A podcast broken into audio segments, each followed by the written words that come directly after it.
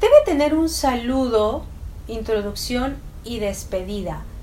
Con el saludo me presento para decir quién soy. En la introducción preciso que vengo a proponer. Durante el desarrollo formulo y sustento las propuestas, las cuales sintetizaré en la conclusión y adornaré con la emoción final.